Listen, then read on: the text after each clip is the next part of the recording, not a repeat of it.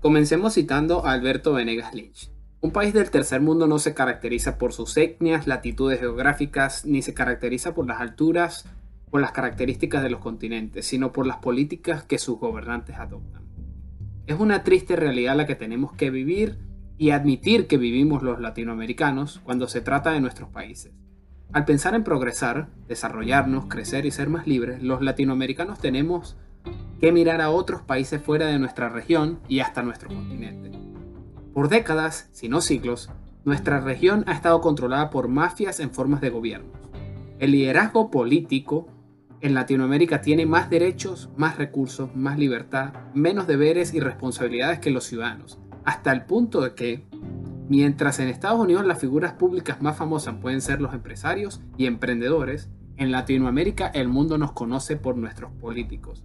Si tan solo fuesen ejemplos a seguir, pero nos conocen por nuestros políticos tercermundistas. Las causas del tercermundismo según los tercermundistas.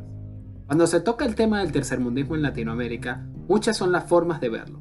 Unos creen que la causa fueron los barcos de Colón, porque según ellos, Colón vino a esparcir una cultura de atraso, de flojera, de viveza y saqueo. Otros creen que la causa del tercermundismo en Latinoamérica se debe a nuestro clima privilegiado. Afirman que el hecho de que no tengamos que planificar de acuerdo a las temporadas del año es lo que ha hecho que no hayamos tomado prácticas como el ahorro y el pensamiento de largo plazo. Pero en Latinoamérica hay países con las cuatro estaciones también, y ninguno es, lamentablemente, un país desarrollado. Así que esa teoría pierde sentido. Y también está la teoría de es el catolicismo, pues no es un secreto que la Iglesia Católica ha vendido la idea de que ser rico es malo, la propiedad privada es secundaria y Dios proveerá, lo que se traduce en principios que rigen nuestro comportamiento al sentir un rechazo hacia la riqueza, no defender la propiedad privada y creer que no somos quienes escribimos nuestro destino, sino que Dios lo hace por nosotros. Qué injustos somos con Dios si pensamos de esta manera. Pero como dice Alberto Venegas Lynch en una cita que les coloqué al inicio de este artículo, un país del tercer mundo no se caracteriza por sus etnias, latitudes geográficas, ni se caracteriza por las alturas o las características de los continentes. El tercermundismo no es una consecuencia de estas condiciones, sino por las políticas que sus gobernantes adoptan. En Latinoamérica, los políticos en el poder en su mayoría son de izquierda, y no hay nada más tercermundista que las ideas de izquierda. Las verdaderas causas del tercermundismo. Según Venegas Lynch, las políticas que los gobernantes adoptan y que hacen a nuestros países tercermundistas son precios máximos, empresas estatales, inflaciones monetarias, reformas agrarias, corrupciones galopantes, no existencia de división de poder, no independencia de la justicia. ¿Se les parece esto mucho a Latinoamérica? Seguro que sí.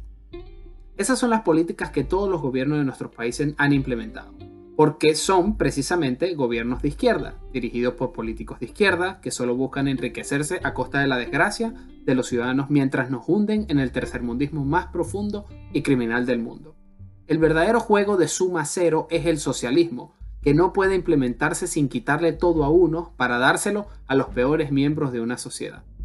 En un bonding libertario que organizamos en vivo por Twitter Space, le pregunté a los que participaron sobre cuál consideraban ellos que eran las causas y la solución al tercermundismo de Latinoamérica, que mencionaran solo una. Las respuestas que más me gustaron fueron cosas como el contenido de la educación, la burocracia, vivir sin aspiraciones, romantizar la pobreza, la no institucionalidad, las políticas económicas, todas estas son consecuencias de las políticas que adoptan los gobernantes y que rigen el comportamiento de las personas.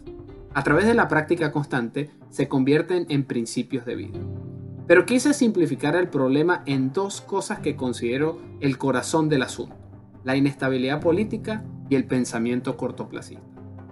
La inestabilidad política y el cortoplacismo. Si lo que hace a un país tercermundista son las políticas que adoptan sus gobernantes, lo que nos mantiene en el tercermundismo es la práctica de estas políticas por parte de los ciudadanos.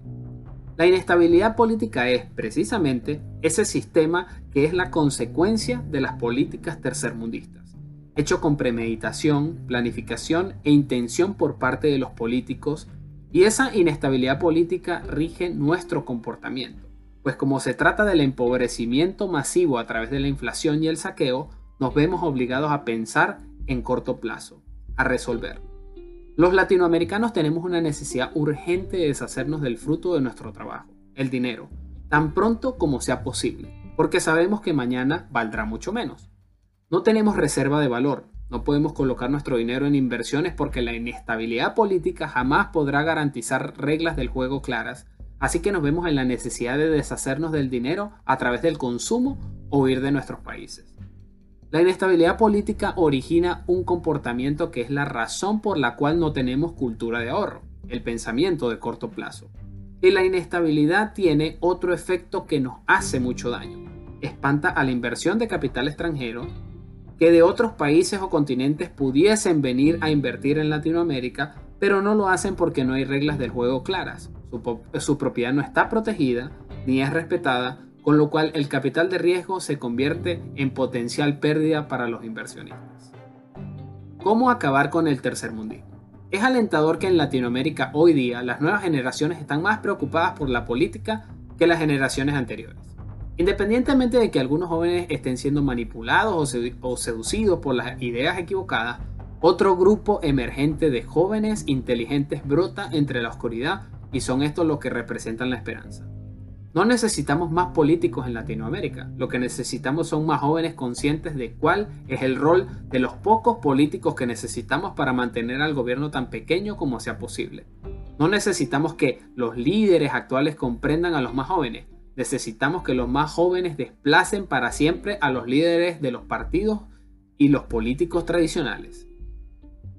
Para acabar con la inestabilidad política tenemos que formar esa generación de individuos conscientes de que el rol de la política en nuestras vidas debe ser ultralimitado, que jamás puede estar por encima de nuestro derecho a la vida, la libertad y la propiedad, y eso se logra hablando, promoviendo, defendiendo e influyendo con estas ideas en nuestro entorno. ¿Y el cortoplacismo? Tenemos que practicar el pensar en largo plazo, aprenderlo de otras sociedades, hay que cambiar de hábitos en nuestra forma de pensar y comportarnos cuando se trata del dinero, del fruto de nuestro trabajo, de nuestra propiedad.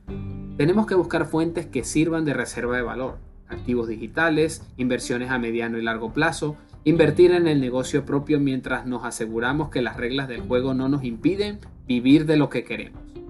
Los latinoamericanos sabemos que, por ejemplo, los estadounidenses comienzan a ahorrar para su edad adulta desde muy jóvenes.